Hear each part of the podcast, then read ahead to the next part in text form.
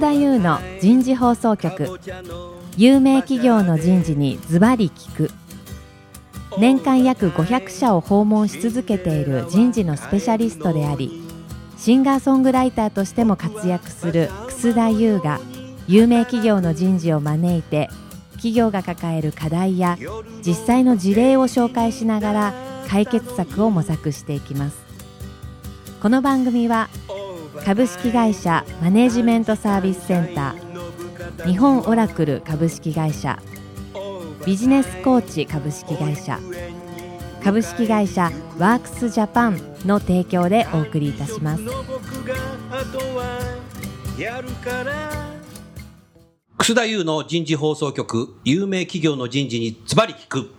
パーソナリティの楠田優です、えー皆さんこんにちは、えー今日も東京港区の赤坂にあるプロフューチャーの23階のフロアから番組をお送りいたしますテーマは日本型人材育成の形骸化の打破全体主義に偏った人事の取り組みからの脱却です。えー今日のテーマは3回目になります。これから求められる多様な働き方、特にダイバーシティインクルージョンへの取り組みになります。早速ゲストの方をご紹介いたしましょう。日本生命保険総合会社執行役員ダイバーシティ推進担当 CSR 推進部長の山内千鶴さんです。山内さん、今日もどうぞよろしくお願いいたします。よろしくお願いいたします。続きまして、武田薬品工業株式会社、グローバル HR、グローバル HRBP コーポレートヘッド、藤間美希さんです。藤間さん、どうぞよろしくお願いいたします。よろしくお願いします。最後に、今回のスポンサーを務めていただいています、株式会社、マネジメントサービスセンター、シニアバイスプレジデントの伊藤智子さんです。伊藤さん、今日もどうぞよろしくお願いいたします。よろしくお願いいたします。さあ、早速ですけど、山内さはい。ん、日生さんでは、4年連続男性の育児休暇、全員取ったっていう話、はいちょっとこの辺の話をまず最初にはいお聞かせいただけますか？はい。ありがとうございます。あのー4年間続くと、もうはい本当に風土になってきてるんですけど、はい。うんあのー最初やった時はですね、うんなかなか本当に男性が育児休業を取ってもいいのかっていうようなことで、なかなか浸透するのかなっていう不安もあったんですけど、うん経営トップがですね、はい。それはあの大事なことだからやろうって言ってくれたんですよね。なるほど。で、そのやる1年前にうん人事の中でですね、うんまあ、けんけんがくがくしながら、はい。本当にそのことを浸透することに意義があるのかとか、まあ、いろんな話が出たんですけど、うん。まあ、1年かけて揉んだもので、うん。じゃあもうやろうとうん。人事の中で決めて、うん。うん。でスタートしたということもあります。と当時、はい。山内さんは、はい。例の輝き推進室の輝く推進室の室長。室長をしておりましたね。いらっしゃいましたね確かね。はいそうですね。うん。はい。一般的に言うと、日本企業って、はい。なんか一人だけ男性がいはい。一年間育児休業を取るとかっていうのは増えてるけど、ええそこはやらなずやらずに、はい。もう何日、数日でもいいからええ、全員取らせたっていうのは何か狙いがあったんですか？そうですね。あの、1週間を、あ一週間の、はい、メルクマールにしました。うんで、それはですね、その時から遡って、うん育児休業の法律が変わってですね、はい。奥さんが家にいてもそうそう。取れるっていう奥様が仕事してなくても、はい男性が育児休業、取れますと休暇取れるような時代になったね。はいなったんですね法律改定になってね。はい、うんはい。でもそのことってなかなか社内に浸透してなかったので人事、はしててもね。ええ。なので、あの、そういうことがあるよということで、うん。イクメンハンドブックになるものを作ってですね。イクメンハンドブック。はいはい。で、そういう制度も変わっていて、うん。で、その時に当社はですね、1週間はうん。お給料が出るうん。有給扱いにしなるほど、たんですね。なるほど。うん。だから、給与面でも何も損傷がないと。うん。で、1週間であれば、うん。多くの所属で取りやすいだろうから、うん。その取ることが、うん。全員取ることが意義があって、うん。それがやっぱり風土が変えるっていうことなんですね。なるほど。なので、あの、一人二人がうん一年、半年取ったところで、うんまあ、それは特別な人だし、うんまあ、自分たちにその興味が湧くものではないので、なるほどな。ので、全員が取るっていうことにうん価値を置いたっていうことですね。うんはい。率先してみんな手を挙げてきたんですか、最初。いやー、なかなか最初は、うん特にあの、現場はうん取れないよっていうようなことで、そうですよね。はい忙しくて取れないよ。取れないよっていう感じで あったんですけど、うんあのやっぱりトップ層がですね、うん何かことあるごとにうんやるんだということで、例えば部長会だったり、はい。現場の社長を集めた社長会だったり、うん。まあ、そのことにあのことあるごとに、うん。今年はこれをやってるからということで社長。それすごいね。はい。はい、言ってくれた社長んですね。の本気度だね。そうですね、うん。なので浸透していったのと、うん。それとやっぱ工夫したのは、うん。取った人のうん。育児体験記なるものをうん社内のホームページに載せていったんですね。なるほどなるほど。はい、でそうするとやっぱり赤ちゃんの笑顔とか、うん大変さであったり奥さんの大変さであったりとか、まあ、そんなことがつらつらこう書いてあるんですよね。うんで私一番ちょっと感動したのはですね、はい。寝返りを打つ瞬間に出会えたことですごく喜んでる人がいたんですよ。なるほど赤ちゃんがね。はいはい、なのでやっぱりそういう瞬間ってその時しかないので確かに。こういう機会を逃してたんだなってちょっと私も思ったりしたんですね今。までその瞬間会社にいたってことね。ええ。うん。あのそれがやっぱりその家族との絆であったりとか、うん。やっぱ幸せってなんだろうとか、うん。そういったことにこう結びつくんですよね。うん。なのでこれはもうやっぱり大事なことだっていう確信を持ってですね、うん。そこからはやっぱりまだまだ取りにくいのは、それこそ課長のところでうん。少し止まってたりとか言いにくいんだろうなっていうのもあったので、その育児体験記の最後に取ったところの課長のコメントを載せるようにしたんですね。おおなるほど。でそうするとやっぱり1週間でも取ることで自分の仕事を少しこう見直したりとかうん。いうことで、効率化を考えるようになったりとか。いない間うん。部下に仕事を任せるので、なるほど。部下が成長機会になったりとか、うん。あとはそのやっぱり自分もその体験をすることでうん。人に優しくなれるというか、おー。部下のワークライフバランスを考えれるようになるとか、うん。まあ、そんなことに課長方が気づいてくれた人がいて、うん。そういうことを書いてくれたんですね。だから課長の意識を変えるのには、うん。やっぱり同じ立場の課長がうん。いいなっていうことで、うん。まあ、そんなこととかで浸透していったっていうのがありますね。はい。4年連続での延べはい何人ぐらいがもう取られたんですか、1200名。1200人の男性がはい、はい、はい取りましたね。休暇を1週間取った。取りましたね。あの平均ですけどね。平均ねはい、はい、取りましたね。すごいね。もうそこまで来たらカルチャーだね。はい。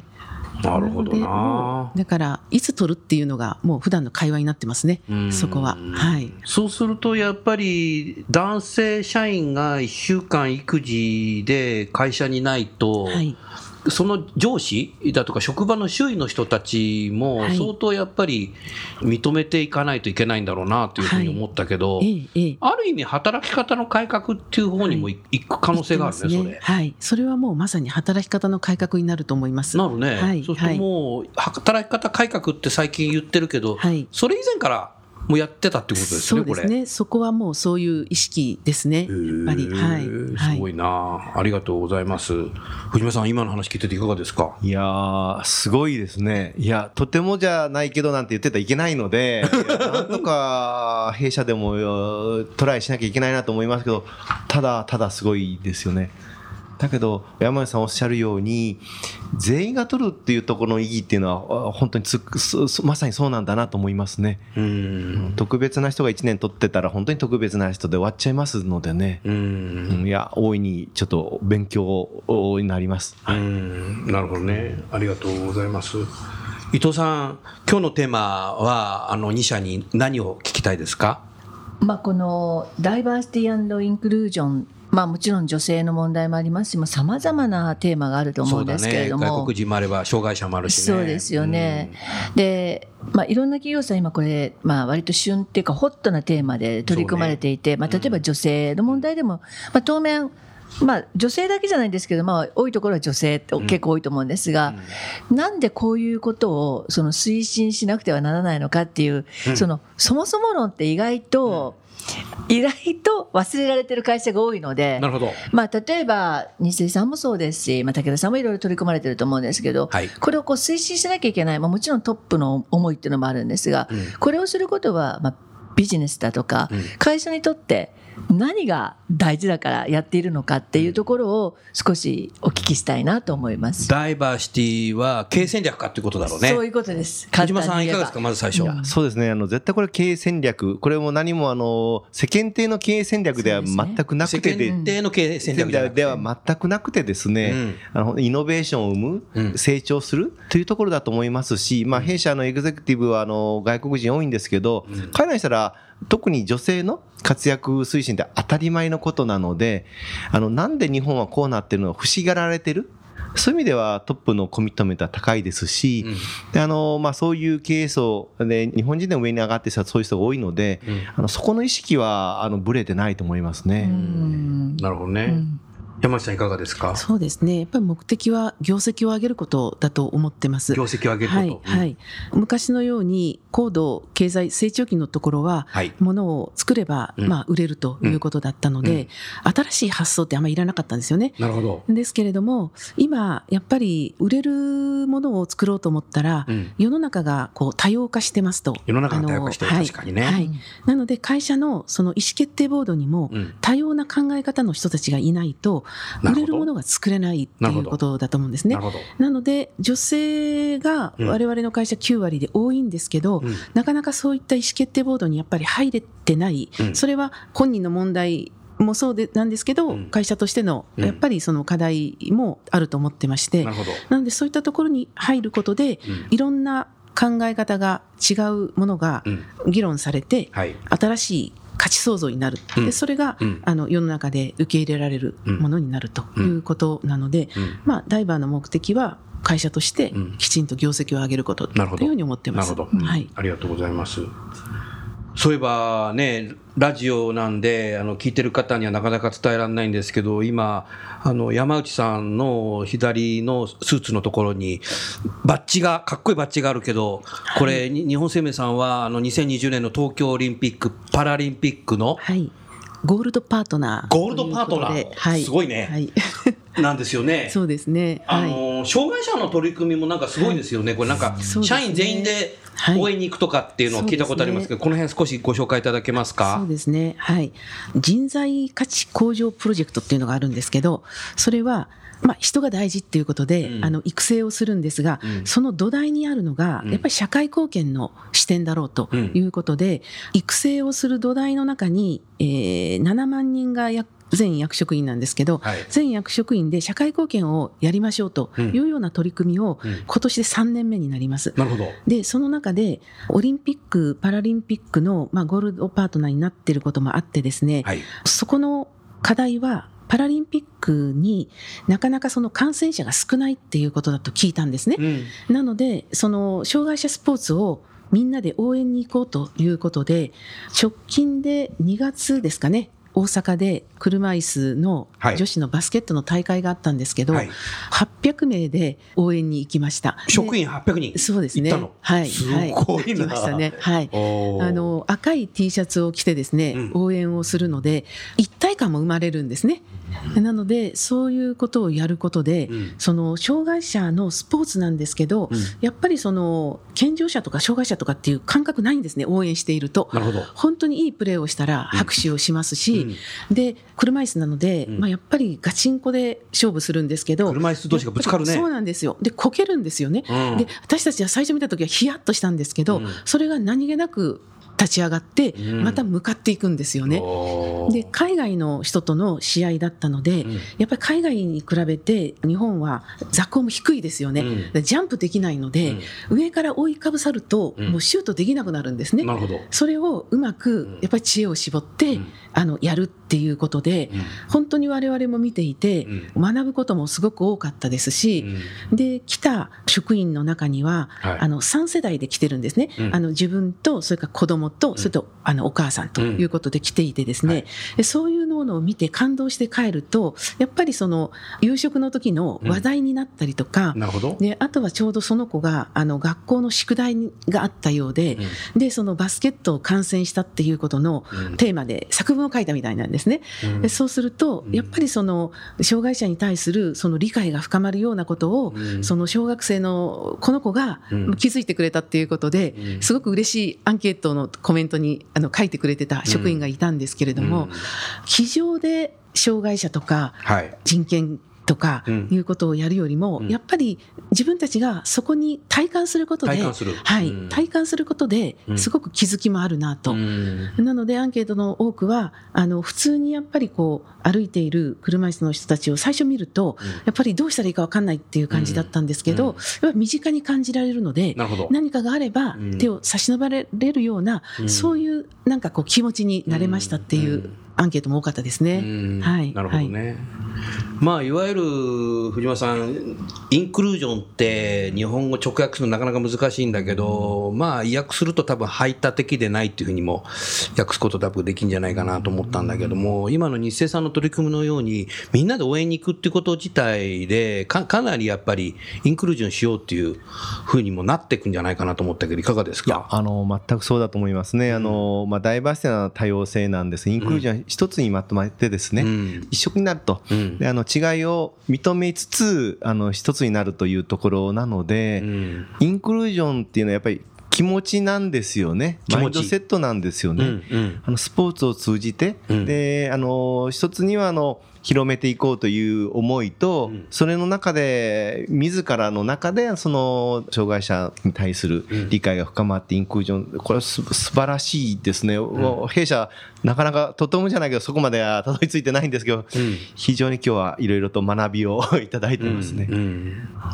武田さんだと外国人の数が増えてるような気がするけど、ええ、今、この本社の人事、えー京橋か、ね、方でも結構外国人いますよね。そうですね。人事だけでもええあの人事だけでも、まあ、あのグローバル HR オフィサー外国人ですし、であの、ね、日本でトップ自身がもう、えー、そうですね、トップ自身がそうですね、うん、あと日本で雇用している中で外国人は1、2、3ですかね、えー、えー、えー、えー、えー、外国人の雇用は積極的にやってますし、えー、でもあれかあの、いわゆる藤間さんの職場っていうのも英語になってんだね。そうですね、まあ、外国人が入ると、まあ、必然的に英語ですし、メモなどもどうかすると、もうどうせ英語にしなきゃいけないんだったら、鼻から日本人の会議でも英語で作ったりとか、あーまあ臨機応変ですけど、うん。自分のノートもなんかいつの間にか手書きも英語の方が多くなって、うん。習まあ、習慣っていうかですね、うん。日本語よりはあの自覚が少ないので。うん。藤間さんに聞きたかったのは、藤間さん、社会人になって、そういう英語でメモが書ける、外国人と対等にこう、クオリティカンバーセーションができる瞬間って、どのぐらいの時ですか、あやっぱり駐在してからですね。駐在してたからか、ええあの最初駐在した時はもう最初おおおよそ何歳の時だったんですか？40、40ですね。早くはないね。早くないです。んあの全然早くないです。いわゆる日本企業だから課長さんぐらいだ。そうですね。課長さんになってちょっとしてからですね先。ほどのね、前回、前々回ぐらいに話してた日本生命さんと同じだね、多分。うんでも一番最初行った時は苦労した？苦労しましたね。会議に出て、うんあの自分ではですね話してることの8割分かってるつもりが、うんえ8割分かって2割も飛んだらですね、あの次の瞬間さらに2割飛んでる、うんだから8割をどんどんかけていったらいつの間にか何のことか分からなくなる、なるほど。えーそんなんだったですうね。ん一つの自分のメルクマールになったのが、空港での,、あのアナウンス、うん。最初全く分からなかったですけど、はいあの空港でのターミナルが変わりましただとかですね、いろんなアナウンスあるんですあーがわかんないね。早いからね、あれ喋ってんのね。ああれが分かるようになった時嬉しかったですね。あれが分かるようになった時嬉しかった。なんとなくアメリカに受け入れてもらえたかなと。なるほどえー自分の英語もまあそこそこ飛行場でそう思ったわけだ。えーはい。なるほど。うん飛行機降ろされたことはないのね。降ろされたことはないですけど、乗るときに特別チェック受けたことあります。特別チェック受けたの？えーランダムということなんですけど。そうなんだ。うん なるほど。うん、ありがとうございます。伊藤さん、何か質問がございますか？今ダイバーシティインクルージョン、まあ、いろんな切り口があるんですけど、ちょっとこれはあの現実的にある企業さんであったお話なので、はい皆さんのところはどうなのかなと思ったのは、はいまあ、一つはやはり、はいその戦略的に、まあ、もちろんビジネス戦略上女性と。でそうなってきた時にそのそのテーマに比較的こう戦略的に取り組みすぎてですね、まあ、逆差別、まあ、言い方を変えると、男性がまた女性ですかとか それからまたそのプロモーションの数を考えた時にじゃあなんで？っていう形になった気気がつくと僕たちだってそろそろなのに結局まあ女性だからまあプロモートしてしまうのかっていうそれ本来いろんなことが含含まれてるんですけれども、そういうその人事として、まあ、ジレンマというかそのダイバーシティって本来は女性だけの問題じゃないわけなんですけれども、まあ、特に日本の企業ってまだまだそこのテーマって大きいじゃないですかジェンダーが。あります。その辺のところは今まあそういう課題が起こっていないのかとか、その辺のところで問題起きていないのかとか、ちょっとそこら辺も興味があります。山内さんいかがですか、そうですね。多分そういう声もありますね、うん。ありますけどそれは多くの人たちがはい。実力を伴った形でん。上げているっていうことと、ん。まあ、相場早くに1年2年早くになったとしてもそれは本人のうん。やっぱりバイタリティであったり、うん。あとはその育成でん。やっぱりできるので、うん。あのそういうことを言うことが少し受け入れられないっていうふうになってるように思います。当社の場合は。あなってる。はい。はい。あのそう感じる人いると思います。だけどまあ時代の流れからすると、うん。今までは男性がやっぱり下駄を果たしてここまで来れてたわけなんですよね。そうですよね、はい。男性だけが下駄履いてたんだよ。採用の時もそうだと思うんですね。高下駄履いてたんじゃないかみたいな。うん、なので、それはやっぱ冷静に考えたら、それはそうだろうっていうこの時代の流れも考えると、まあ、そういうひがみ根性なんじゃないかぐらいの 受け止め方になってるように思います。なるほど。い。いですね、力強いメッセージですね。本当ですね。ねえ番組をお聞きのね企業の方いかがですか？藤間さんどうですか？いや、私も同感で、うん。あのーまあ、そういう意見はですね、直接私に、の耳にはダイレクトに来ないですが、いろいろとあるやには聞いてます。だけど私も、下駄を履いてた人から下駄を外しただけでね、うん。別に下駄を女性に履かしてるわけじゃないと。あの、まあ、今の若い世代の人たちは、あの、同じように機会を与えてもらってると思いますけど、ん入社した時、そういう状況でなくて、男性社員の方に下駄が履かされてた。うんえーそれにぬくぬくと来てた人は目を覚まして、下駄がない世界を経験してもらっていいんじゃないかなと思いますね。うんで、それとあの、もう一つはあの、例えば幹部社員になるときに、まあ実力というところもありますけれど、はい。やはり将来のリーダーになる資質があるかどうかというところがある程度ポテンシャルでも見ますので、うん。そういうところで見てるということも、まあ会社によって方針違うと思いますけど、うん。えそういう方針があるのならば、やってきた実績プラスポテンシャルのところの議論をしてお話ししたらいいかなと思いますね。うん。なるほど。ありがとうございます伊藤さん何かございますか？私個人的には、はい。そのダイバーシティですとか、その女性のリーダーを作っていくっていうことをやるときに、根本的には今おっしゃっていたようにもう求められていることってイコールだと思うんですね。ですので分けて行うべきなのかね教育を。あるいはそれはやっぱりもう関係ないんじゃないの一緒でいいんじゃないの？っていう、まあ、いろんな考え方があると思うんです。うん。でもちろんその、まあ、チャンスが少なかったりあるいはその女性ならではとはあまり言いたくはないんですけれどもやっぱりそこに持っている悩みとかうん。課題とかがあると思うんですけれども、日清さんあるいは武田さんではその女性のリーダーを作っていくときにうん。関係ないでしょと。もうリーダーはもう別にジェンダーイコールなんだからという取り組みで行われていらっしゃるのか、やはりある程度準備をしてあげなくちゃいけない。先ほどのような80名のお話ですとかその辺のところはどんな戦略とか考え方でやってらっしゃるのかっていうのをちょっとお聞きしたいと思います。いかがですか？これからの人たちは多分分ける必要はないと思うんですね。はい。なるほど。あのもう世の中もうん。会社の中の風土もうん。そういうふうになっているので、社会がそういうかはい。風潮になってきたからね。はい。はい。ただ今差がある人たちは、うん。やっぱり少し手当てをしてあげないとん。良くないかなということで、うん。今そういう段階かなとは思いますね。それはどのぐらいのジェネレーションになりますか、少し手当てをしてあげなくてはならないという世代。そうですね。30代後半以降ですかね。うん。はい。なるほど。20世紀入社で。そうですね。確かに。うん。多分ね。そこやっていかなきゃいけないんだ。うねんうん。なるほどね。うん。でも分かる気するねそれはそうですね。過渡期なんだろうね多分。うんやっていくんだろうね。藤間さん。いかがですか？いや私もあの全く同感で、若い世代はほぼイコールに機会を与えられてると思うので、ガチで勝負してくださった方が逆にいいと思うんですね。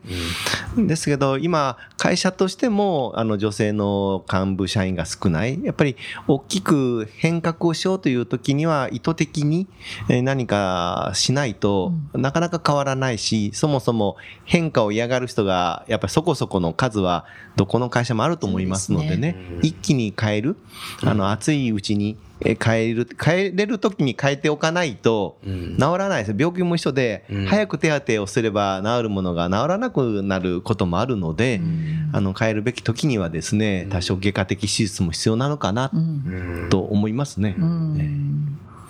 もう一つ私が思うのは、やっぱりその、例えば女性の管理職、特にまあ、ワーキングマザーあーだったりする方たちをきちっと登用して、えーまあ、育児もやっていただくんですけど、会社の仕事もきちっとやってもらうってなると、やっぱり相当その、仕事の仕方？ワークスタイルっていうのを相当変革していかないとこう難しいかなっていうふうにいつも思うんですけど、日生さんでは何かその辺は。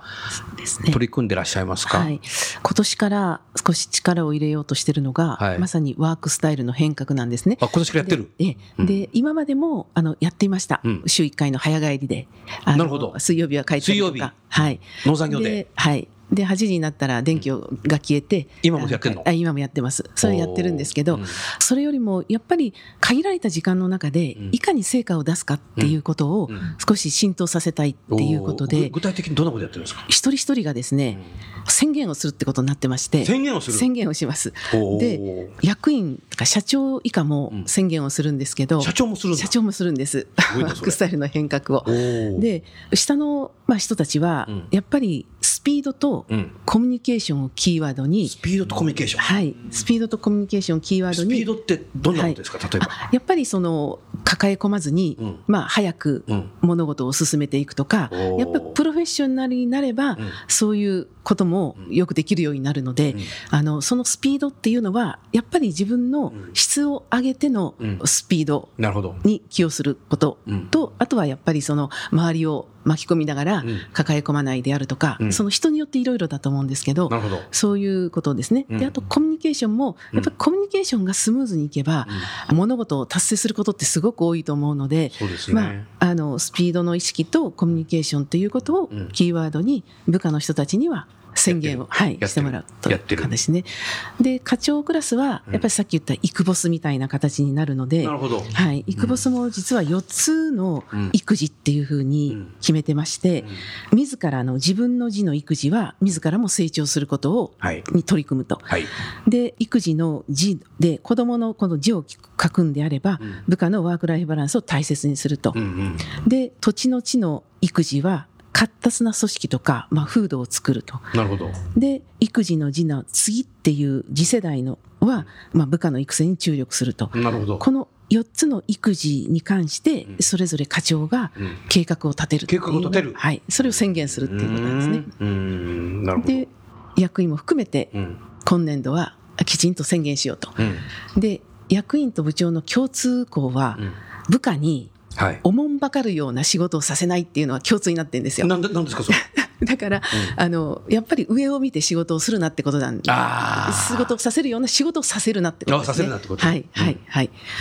あのいろんな事料前資料準備しとけみたいなそうですそうです。たくさん準備しとけ念のために念のために このことをやっといてくれとかそういうことをのあのラジオだからい言っちゃいますけどみんな縦に首振ってます そういう仕事のさせ方をさせるなと。そういうマネジメントをさせるなっていうことが共通になってるね、共通になっはい。うん。でそれプラスあの一人一人のうん。宣言をうん。また自ら書いて、うん。で今度それをみんなが見れるように ホームページにうん。アップされるんですね。なるほど。はい、なので、まあ、そこで評価されされますよね、我うん。私たちもね、うん。あの、こんなこと言ってんのにできてないじゃないかみたいなことになるんだと思うんですけなるほど。山内さん自身どうやって変革してきたんですか？え変革ですか、うん。スタイルスタイルを。そうですね。まあできてないです。やっぱりね仕事が、仕事が好きな人多いんですよ、うん、ちの会社は。ですね。なので、うん。別に残業額にもなってないし、うん。あの仕事したい人たちが多いんですよね。はい。私も多分そのうちの一人だったと思うので、はい できてないんです。できてないんです。うん。なので、うん。やっぱりあの我々クラスがうん。年代が変わらないと、ね。やっぱ変わらないっていうことなので、うん。あの私も勉強してます。勉強してるなるほどね勉強してます。藤間さんどうですか？今の話聞いてて。いや、あのー全く同感でですね、ダイバーシティインクルージョン、特に女性のところになると、業務時間量、うんあのもうすぐ大事だと思うんですよね。うんで、じゃあ自分はどうなったかっていうところなんですけども、もう残業するのが恥ずかしい、遅くまで会社にいるのが恥ずかしい風土になった部門は、うん時短が済んでますし、なるほど。私も、まあ、もう古い人間ですのでね、入った時はもう、ラジオじゃ言えないような仕事をやってた世代なので、どこピーって鳴らしましょうか？えー なのでどっかでその DNA はあるんですけども、うんやっぱり世の中の流れもありますし、まあ、旗振る役。で、現にグローバル HR、みんな早く帰るようになりましたですね。おおそうですか。えなので、遅くいるのが恥ずかしいですね。まだあいつやってんだ、みたいな。うん。こういう風土になってくると進むと思います。ななので皆さん持ってる仕事は変わらないんですけれど、早く帰るような工夫をしている。うん。やっぱりみんなの風土ですよね。ん全員で変えていくとこだと思いますね。具体的に山内さん、あの、ダイバーシティインクルージョンっていうことで、まあ、経営戦略ということで考えたときに、な何か新しいサービスだとか、新しい商品だとか、はい。新しい制度だとか、はい。なんかそういうものっていうのはできてきてますか？そうですね。制度のところはうん、徐々に徐々にうん。充実してきたので、うん。新たに何かを制度を作るっていうことではうん。ないかもしれないんですよね。なるほど。はい、うん。はい。うん。で、それをうん。いかうにん。自分のうん仕事と、それから育児、介護に合わせてうん、うまく活用していくかってことなんですね。なるほど。あるから取るんじゃなくて、うん仕事をするためうにん。どういう制度を使ってうん。いけばいいかっていうなることをほどなるほど。主体的に考える。ああ、なるほどね。選択肢は揃えてるので選択肢は揃えてる。自分で考えようとうん。いうようなことだと思ってます。うん。はい。なるほどね。はい。まあでも日本生命さんは、あの、制度面もはい。環境面もすごくはい。整備されるのはそうですね。早いですよそうねで。すね。何か話に聞くとはい、託児所を全国にあはい。100箇所作るんだみたいなそうですね。宣言されてますけど、その辺ぜひご紹介いただけますか？女性が9割いるから、はいねえ、そこは必要なんだよね。そうですね。はい。いつまでですか、それは100社、あのー100箇所っていうのは？来年ですね。来年。に向けて。2018年。はい。2018年。にあの全国で100カ所を目指そうと。すごいあのに日学館と。あ日学館さんと一緒にやってはいはい、一緒になろうとしてますね。あ、まあ、はい。それは、あの、はい。独自はできないですからね。そうですね、ん。独自ではできないんですね。で、この4月にはすでにまあ31箇所。あ、もう31箇所箇所？は、はい、この4月にありますね。会社でそこまでやるんだ。すごいね。まあ女性が9割いるわけだからね。そうですね。はい。そこはやっぱ本気になってるねもったいないってことだと思うんですよね。うん。あのせっかく縁があって入ってきた人たちを、うんそういうことでうん辞めさせるのはやっぱもったいないっていう発想が必要だと思うんです。うん回転すればいいっていう時代ではもうないと思うんですよね。ああ、もう回転率測ってる企業もあったからね、昔は。もうそういう時代じゃない そうじゃなね。いですよね。少子高齢化で、まあ、本当に労働人口も少なくなることを思えば、うんやっぱりせっかく縁あって採用して、うん仕事もできる人たちをうん辞めさせるのはやっぱもったいないっていう発想だと思います、それは。うんはい。はいそうす今の話聞いてると、もう採用も変わるね。そうですね。採用も変わりますね。ねえねこういう話を学生さん、女性の人たちに話すと、わあ、この会社で働きたいってなるね。あのそういいいい人材がなおさら取れるようになっちゃうね。そういうことになりますよね。なるね。はいだか学生さんに対ししても期待できるからね。経営戦略だと思うんですね。こういうことをやるってことは、ブランド力を上げることにもなるんだと思うんです。はい。そういう中で女性の管理職がまあ2割増えていくし、はい女性の人たちがこう辞めないで働き続けることによって、いまあ、いろんな多様性のある意見が出てきて、ね新しい商品、サービスができてくるっていうことを期待してるってことですよね。はいそうですすごいな。ありがとうございます。ありがとうございます藤間さん、いかがですか？弊社もですね、そういうのを考えたりもして、実際何回かアクションを起こしているんですね。はいですけど、あの、今のお話を聞いてると、まだまだ意気込みが足らなかったのかな、というのが、あの、ネガティブな声が出てきてくるんですよね。あーなるほどまあまあ、それはそうかもしれないけれど、うんやってみなはれと。いうところがあってもよかったのかな。ね、100人いれば100人がその理由で来ないわけではなくて、今なら時差で出勤もできますし、あの、いくらでもやりようがあるわけなので、いや、あの、今日もまたですね、思いを強くさせていただきました。ありがとうございます。うん。とさん、話聞いてていかがですか？やっぱりこれ本当に戦略なので、うん。会社がどこまで真剣かっていうのが。本当ですよね。うん、社長が自分の言葉で本気で語り続けることと、やっぱ人事がそういう制度だとか、ね、いろんなものをやっぱきちっと整えて、あとはそれをどういうふうに社員はロジカルに活用していくかっていう。そうですね。そこがないと、ただ言葉だけで言っても無理だよね、これ。あとやっぱりあのおっしゃっていた会社としてそういう人材をあの逃してしまうのはもったいないっていうのは本当にそうだなと思いました。素晴らしいね、ありがとうございます。さあ、じゃあそろそろ時間になりましたので、今日はこの辺で終わりたいと思います。次回は、えー最終回になります。次回のテーマは、企業を成長し続けるための経営幹部、特に上級管理職と人事の関わり方について、えーお話をお伺いしたいと思います。それでは最後にゲストの方をご紹介して、えー今日は終わりたいと思います。えー日本生命の山内さん、それから、えー武田薬品の藤間さん、えーマネジメントサービスセンターの伊藤さん、今日もどうもありがとうございました。ありがとうございました。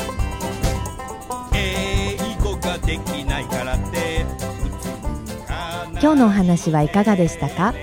楠田優の「輝け飛び出せグローバル人材」とともにエンディングといたしますこの番組は日本最大級の人事ポータルサイト HR プロのウェブサイトからもお聞きいただくことができます。HR プロでは人事領域に役立つさまざまな情報を提供しています。ご興味がある方はウェブサイトをご覧ください。この番組は企業の人材戦略人材育成のプロフェッショナルカンパニー株式会社マネジメントサービスセンター。先進テクノロジーで企業の人事業務を革新する日本オラクル株式会社。人と組織の生産性を高めるビジネスコーチ株式会社。企業の人材採用支援キャリア支援を通じて人と企業の持続的な成長と価値創造に貢献する株式会社ワークスジャパン。の提供でお送りいたしました。それでは来週もお楽しみに。